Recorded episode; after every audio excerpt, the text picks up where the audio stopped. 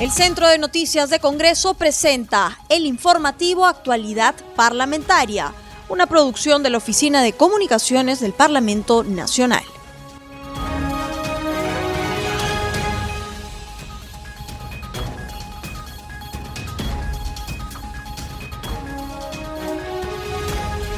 ¿Cómo están amigos? Bienvenidos al programa Actualidad Parlamentaria, una producción de CNC Radio del Congreso. Este programa se transmite en las regiones de Amazonas, Radio Reina de la Selva, en Ayacucho, Huamanga, Radio El Pueblo, en Cusco, Radio Tahuantinsuyo, en Ica, Radio Super Latina, en Junín, Chatipo, Radio Amazónica y en Lima, Radio Eco. Los saluda Rómulo Vargas y estoy en compañía de Anaís Uceda para acompañarlos en esta jornada informativa. ¿Cómo estás, Anaís? ¿Cómo estás, Rómulo? Y un saludo también a todos nuestros oyentes de CNS Radio y las demás provincias que nos sintonizan a esta hora. Para comentarte, Rómulo, que la jornada informativa ha iniciado desde muy temprano en el Parlamento Nacional y la información nos la trae eh, Josman Valverde. ¿Cómo estás, Josman? Cuéntanos, la Comisión de Ética sesionó muy temprano y tú nos tienes la información.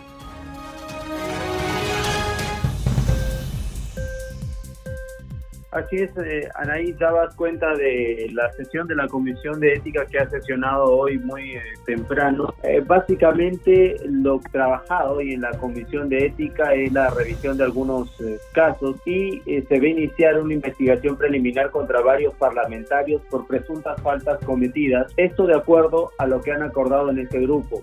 ha aprobado la Comisión de Ética el inicio de indagación preliminar por supuestas faltas cometidas por los congresistas Alexander Lozano, Cecilia García y Lenin Chejo. Una de las denuncias es contra la congresista García por presunta infracción al Código de Ética Parlamentaria por presuntamente haber tenido dos documentos de identificación en el 2018 y en las elecciones 2020. La denuncia presentada por el señor Mariano Vega, calidad de presidente del Frente Cívico de la Federación de Comerciantes del Mercado Modelo de Esclayo contra el congresista Rolando Campos, conforme al reglamento, la denuncia será devuelta al denunciante para que se subsanen algunas omisiones. También se dio cuenta de una denuncia presentada por el parlamentario Jim Mamani contra el congresista Manuel Merino por presuntas faltas éticas como consecuencia del retraso en debatir, dice él, la ley de devolución de aportes de la ONP y se suma también un escrito presentado por eh, algunos eh, ciudadanos quienes han presentado 352 firmas de adhesión y apoyo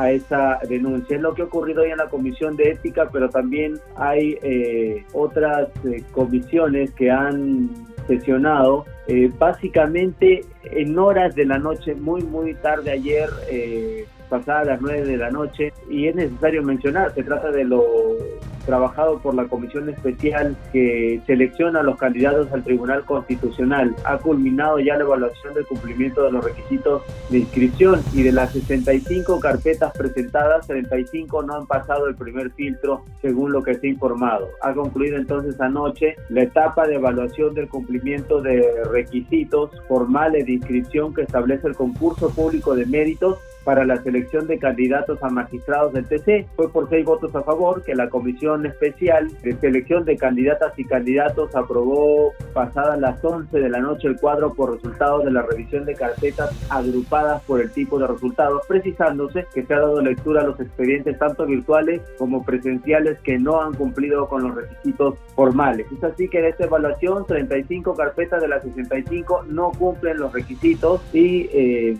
30 carpetas sí lo cumplen. Así que esto es lo que ha sido precisado y este es el trabajo que va a continuar por parte de esta comisión especial de selección de candidatos. De acuerdo al cronograma aprobado por esta comisión, la evaluación del cumplimiento de requisitos formales de inscripción ha sido entre el 29 de octubre y el 2 de noviembre. La publicación de la relación de postulantes que cumplen con los requisitos formales debe ser a partir eh, de hoy pero ya también eh, se ha listo un comunicado sobre ese tema para eh, conocer también el trabajo posterior que va a seguir este grupo, esta comisión especial de selección de candidatos aptos para la elección de magistrados del TC. La información entonces o parte de lo trabajado en el Congreso de la República, vamos a continuar con ustedes para el desarrollo de más noticias. Josma, muy amable por tu reporte, ya nos vemos el día de mañana.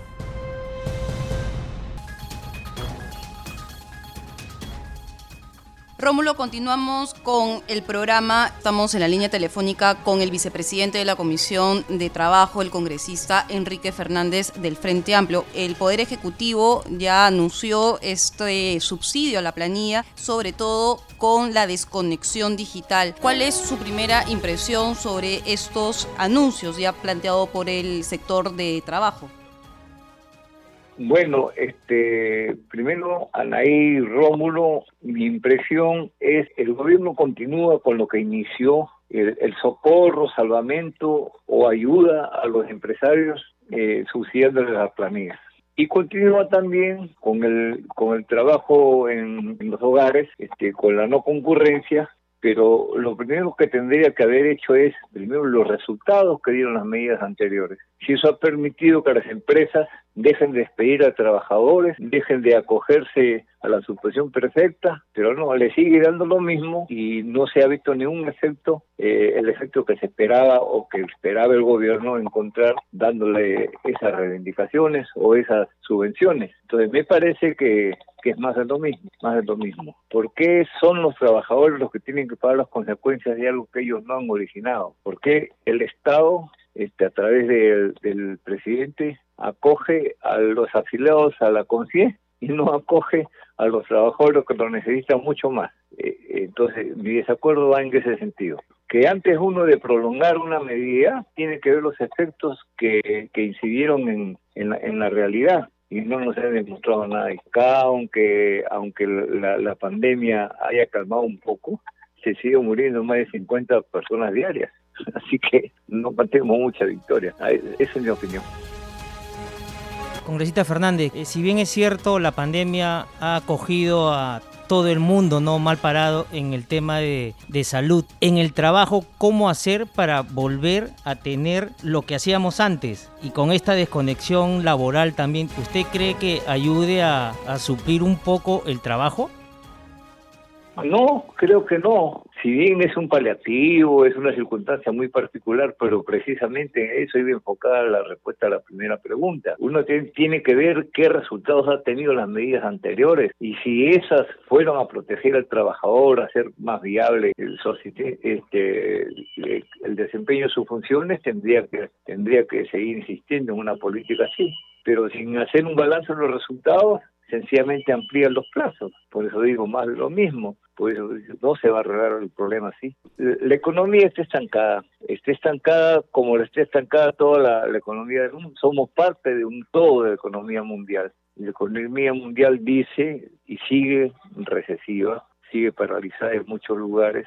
Bueno, y, y hay que encararlo. Ahora, los problemas que ha habido con la pandemia, lo he señalado en varias oportunidades y lo vuelvo a reiterar si bien es cierto es algo de que nadie esperaba, este, acá no se estaba preparado en, eh, con el sistema sanitario porque hay un abandono total de los servicios en el país. Entonces la improvisación y el sacar hospitales donde no había y cosas y cosas parecidas arrojó el número más elevado de, víctimas por, la población. Entonces eso es, una es una cosa que tendrían que explicar ellos. Como en un país que tuvo un crecimiento económico de 31 años no se resuelven los problemas más elementales, más elementales. Entonces cuando vienen cosas que hay que responder, no fortuitas, no estamos en condiciones de hacerlo por el abandono que hay.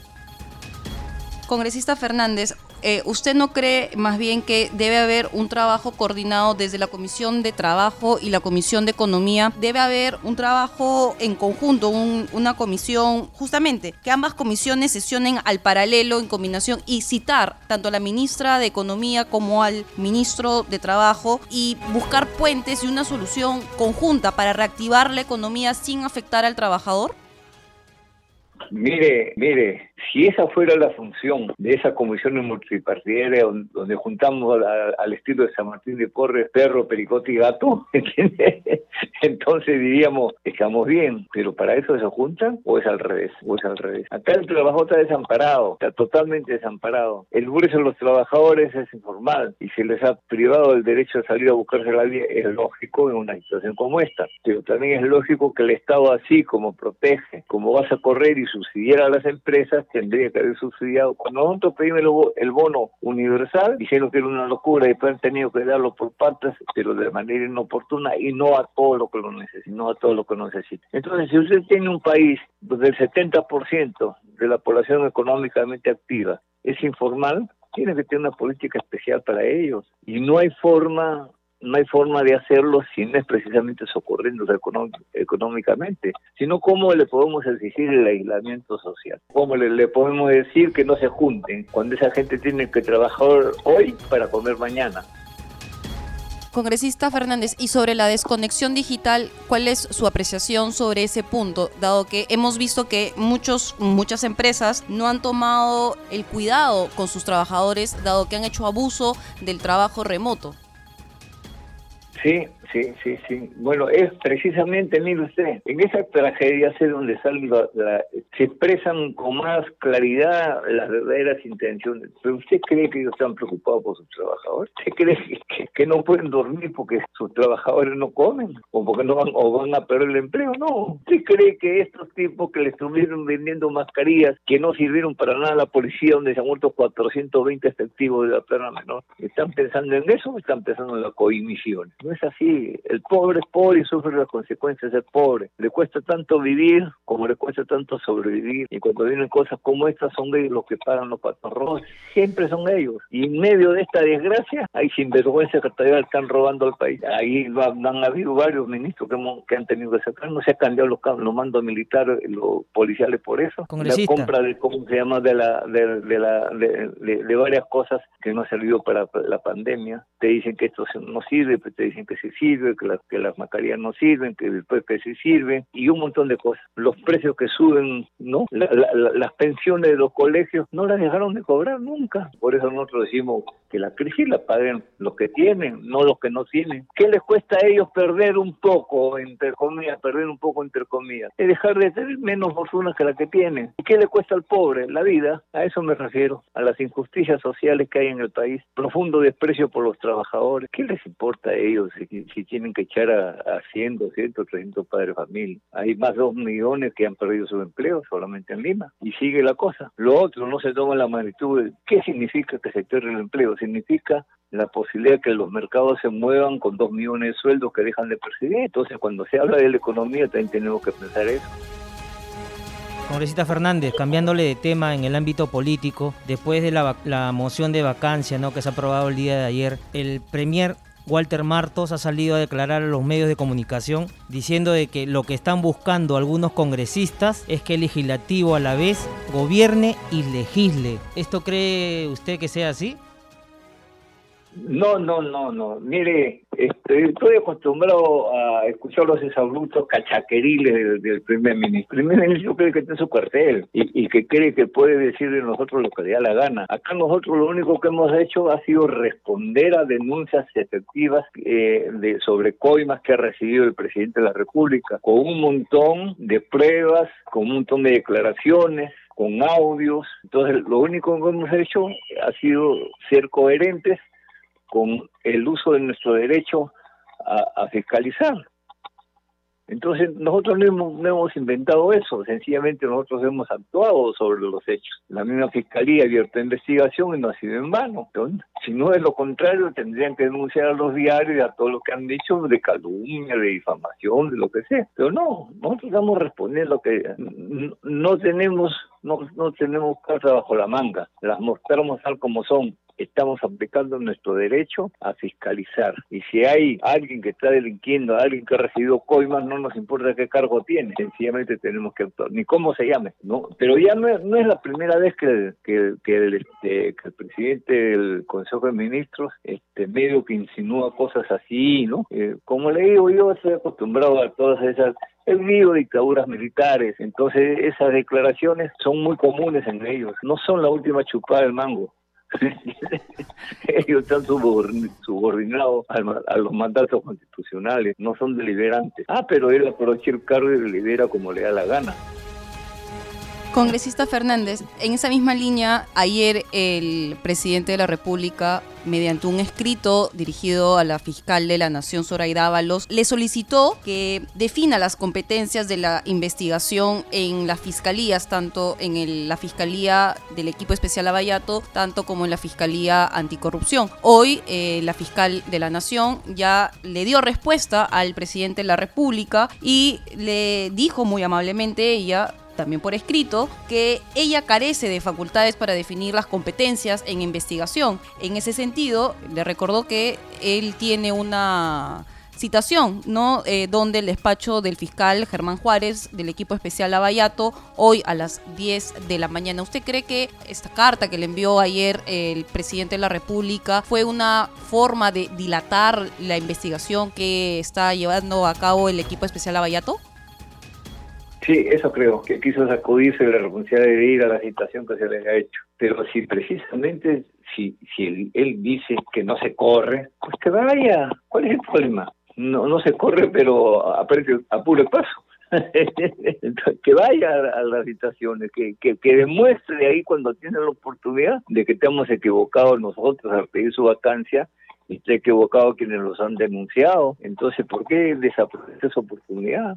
Es al revés, él tiene no solamente que decir que está llano a cualquier investigación, sino allanarse a la regla de juego que están planteadas para todos los ciudadanos peruanos, sin distingo de qué cargo ocupan. Lo cita la fiscalía y él tiene que ir. Además que son tan autónomos ellos como la, este, eh, este, que, el Ministerio Público tiene su, su forma de, de trabajar y las metodologías son aplicables para todos. Congresista, en esa línea hay que traer a, colación este debate sobre la eliminación de las, de las inmunidades y sobre todo la inmunidad parlamentaria. Durante ese debate que se aprobó en una primera legislatura, los parlamentarios, recuerdo yo que fue un sábado, dijeron si se elimina la inmunidad parlamentaria que se elimine para todos, incluida la inmunidad presidencial. En esa línea, ¿cuál sería la posición, por lo menos la suya, si no es la del Frente Amplio?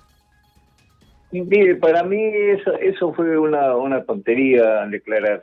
Es que en el fondo no entienden lo que es la inmunidad parlamentaria. La inmunidad presidente es para proteger a quienes denunciamos. La, la inmunidad no es, para tapar sinvergüencería de los congresistas o de, algún funcionario. No, no, la inmunidad es para proteger a los que investigamos, a los que acusamos, a los que están diciendo eso, que me atrevo a decirle que todas las actitudes del, primer son cachaqueriles y el tipo no me puede abrir por eso porque tengo derecho a decirlo, tengo mi opinión y eso es la inmunidad. Lo que pasa es que acá la están confundiendo con impunidad. Creen que llegar al Congreso para librarse de, los juicios que tienen y cosas así. Entonces acá se está aprovechando esa confusión de la gente y le hacen pasar gato por liebre. No, yo nunca he estado a favor que eliminen la inmunidad porque la inmunidad es la protección de los que denunciamos, de los que no tenemos el poder de dinero para denunciar y de nuestros cargos hacemos labor de fiscalización. Como en este caso, estamos diciendo, pidiendo la vacancia del presidente de la República pública, la autoridad más, más, elevada que hay en el país, haciendo uso de un derecho de fiscalización y, lo hacemos con toda la hidalguía y el, atrevimiento, entre comillas, porque estamos protegidos de la inmunidad. Entonces, ese tipo de inmunidad en la labor parlamentaria sí la defiendo a muerte, porque es un derecho de todos los parlamentos del mundo, de todos los parlamentos del mundo.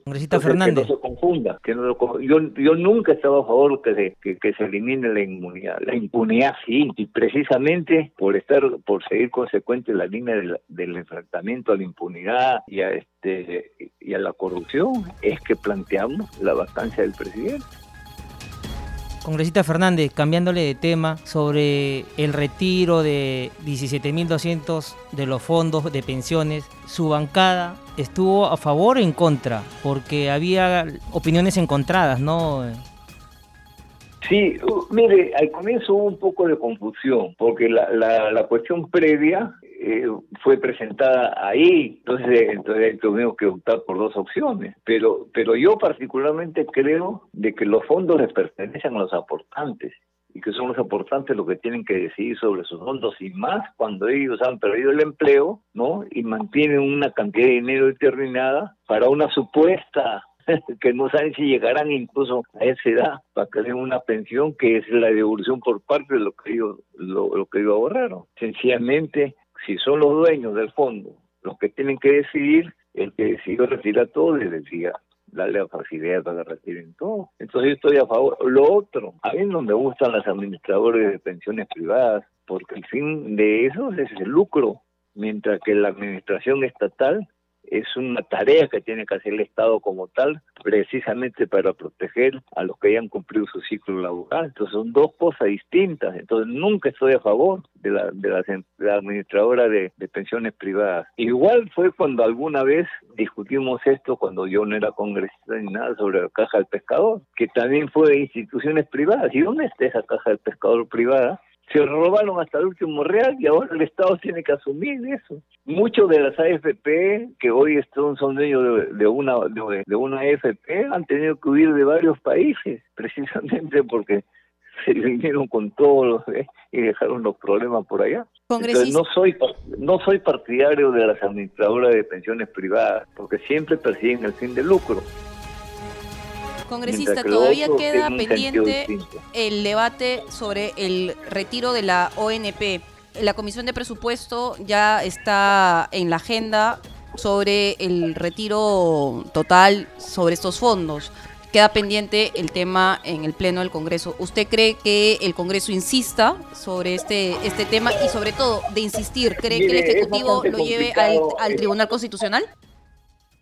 Mire, es bastante complicado lo de la ONP porque es distinto. Este, de repente hay que buscar una fórmula que les garantice una pensión. Lo que no es admitido es que gente que ha aportado 19 años y que no tenga ni siquiera una pequeña eh, una pensión proporcional y que no puede disponer de eso. Entonces acá acá ¿qué, tenemos que lo que administran el fondo que no deberían ser lo que lo administran, porque también tendría que ser controlado por los propios aportantes. Entonces, deciden cosas que perjudican a la gente. Acá no cobra pensión el que aportó menos de 20 años. Sencillamente no cobra nada, ni tiene dinero para disponer de eso, porque no son cuentas individuales, no son cuentas individuales. Pero y es justo de que, primero, es justo del que no porque al que no llegó la aportación a 20 años, pero se aportó 5, 8, 10, 19, no, no perciba un real. ¿Quién está robando a quién? Eso es lo primero. Lo segundo, no sé y no estoy seguro, con sinceridad se lo digo, si más le conviene al trabajador de la ONP que le dé una proporción por años que tiene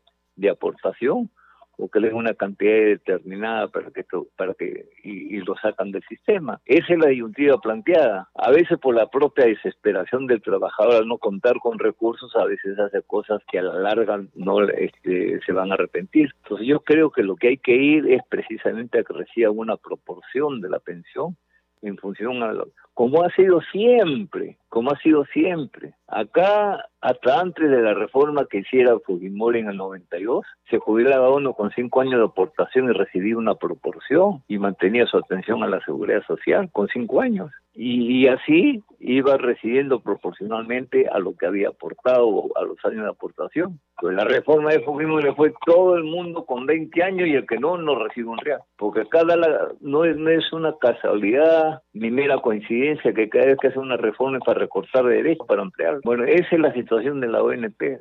Se lo digo con sinceridad, para mí es, es bastante complicado definirme y decidir sobre esto. Lo que sí estoy decidido es que no se le puede violentar su derecho a gente que ha aportado menos de 20 años, menos de 20 años. Tendrían que recibir proporcional de su pensión.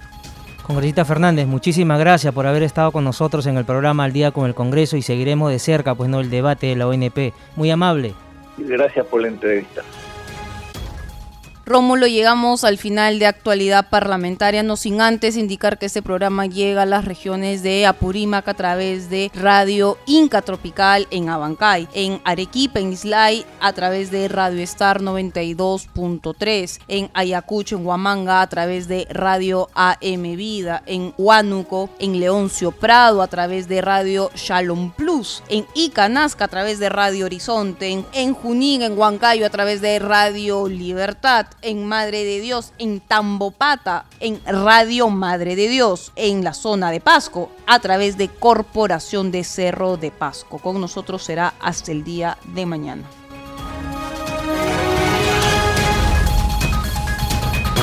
El Centro de Noticias de Congreso presentó el informativo Actualidad Parlamentaria, una producción de la Oficina de Comunicaciones del Parlamento Nacional. Los invitamos a visitar nuestras redes sociales y sitio web www.congreso.gov.pe.